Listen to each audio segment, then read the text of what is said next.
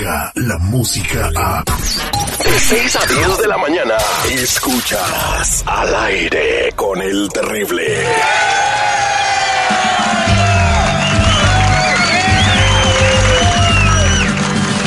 Cuando era niño, mi madre me decía, hijo, no juegues con las armas.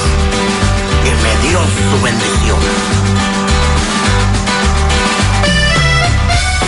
Estamos de regreso al aire con el terrible. Eh, le estamos dando seguimiento a la historia de Melchor Juárez, a quien todos hemos visto. Y si no lo has visto, te invitamos a que veas el documental de Netflix de los Tigres del Norte en, en, Folsom, ¿verdad? En la cárcel de Folsom, donde conocimos la historia de Melchor Juárez, eh, quien está en la cárcel por un delito que no cometió ya lleva 15 años ahí, lo sentenciaron a 40 años por no tener defensa, ¿verdad? Eh, ya habíamos platicado con Lupita anteriormente en el programa sobre este caso y le estamos dando seguimiento. Y Lupita tiene buenas noticias porque parece que ya van avanzando las cosas con los Tigres del Norte. Lupita, buenos días. Hola, buenos, buenos días allá, buenas tardes por acá. Sí, platícame, eh, ¿qué es lo que pasó? ¿Cuándo conocieron a los Tigres del Norte y qué les dijeron? Bueno, pues el, pasado 3 de noviembre tuvimos eh, la oportunidad de asistir a un concierto que ellos brindaron aquí en Cortázar. Es un municipio aledaño a Celaya. Eh, pues ahora sí que decidimos irnos.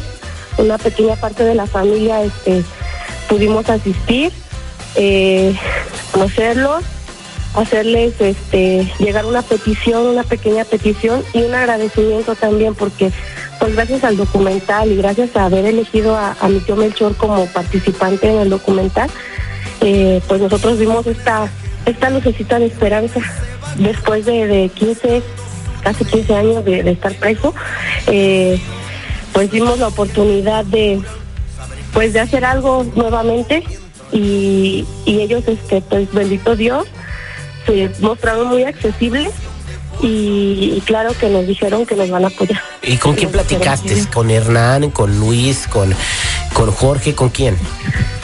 Se platicó con, con Hernán y con Jorge. ¿Y qué te dijeron ellos? Eh, pues que ellos estaban, este, se iban a poner en contacto con el abogado Salomón para, pues para ver de qué forma pueden, pueden apoyarnos y pues nada, que están con nosotros, que están en nuestra lucha, que, ellos, este, pues que contamos en, en un total con ellos. Ah, bueno, pues nosotros estamos en comunicación con el abogado. Tengo entendido que esta semana se va a ir a reunir con tu tío. Perdón, y le vamos a preguntar pues qué, qué mensaje tiene tu tío, cómo se ve el caso. Entonces, vamos a esperar a que Melchor eh, llegue y que pues eh, nos pueda dar más detalles al respecto. Sí, sí, está muy bien. Eh, pues, es, precisamente el día 8 de noviembre. Este, el abogado va a estar visitándolo en, la prisión. Correcto, pues nosotros este, estamos dándole seguimiento a esto y estamos en comunicación con el abogado para que se llegue hasta las últimas instancias. Y pues si Dios quiere se puede, se pueda poner otro tío en libertad. Eh, en la línea telefónica tenemos al abogado Salomón Zavala, quien está en la línea telefónica. Abogado, eh, buenos días, ¿cómo está? Muy bien, muy bien, buenos días. Bueno, usted está siguiendo de, muy de cerca este caso eh, desde que pues todo el mundo empezó a ver el documental de Netflix de los Tigres del Norte en la cárcel de Fulson. Ahí se conoció la historia de Melchor Juárez, pues que está acusado de un asesinato que no cometió. Para toda la gente que no se identifique con el caso, usted ya lo estudió poquito. ¿Qué fue lo que hizo o cuál fue el, error que cometió eh, Melchor por lo cual lo metieron a la cárcel?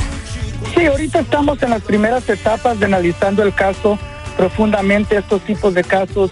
Ah, hay varios de cajas y documentos que se tienen que analizar, incluso la transcripción del juicio. Ah, el señor Melchor Juárez fue a, un jurado y fue encontrado culpable por asesinato. y esencialmente esa fue su sentencia de, de, de, haber sido encontrado culpable de un asesinato ah, hace varios años, ya casi 15, 16 años entonces ahorita lo que estamos haciendo es analizando bien la transcripción para ver en qué se basó el jurado para encontrarlo culpable. En este caso, mi entendimiento ahorita es que está basado mucho en testigos, ¿verdad? Y lo que sabemos de testigos cuando no hay NDA o otro tipo de evidencia científica es que testigos no son de veras de confianza en términos de que ellos pueden identificar claramente a un acusado. Hay muchos estudios y muchos casos que yo he manejado en donde, en donde testigos ah, identificaron a una persona en un juicio, pero ya después de muchos años, por varias razones, ah, cambiaron de opinión, ¿verdad?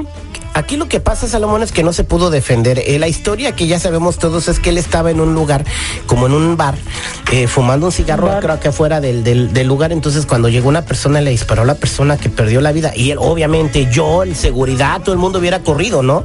Eh, si hubiera- eh, entonces, esto lo convirtió en sospechoso porque se echó a correr. Pero, por el amor de Dios, ¿que- ¿quién se va a quedar ahí parado después de que matan a una persona que está a su lado, no?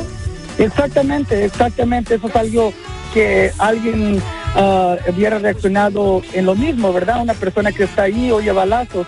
Pero en, en estos casos lo que de veras se necesita ver es qué pasó en el, en el juicio, por qué lo encontraron culpable, ¿Qué, cuáles, am, ah, sea, cuáles tipos de testigos se puso a su- en, en, en favor de su caso, ¿verdad? Se tiene que analizar todo eso y también hablar con, con los que eran parte del jurado. Exactamente. ¿Qué impactó su, de- su decisión?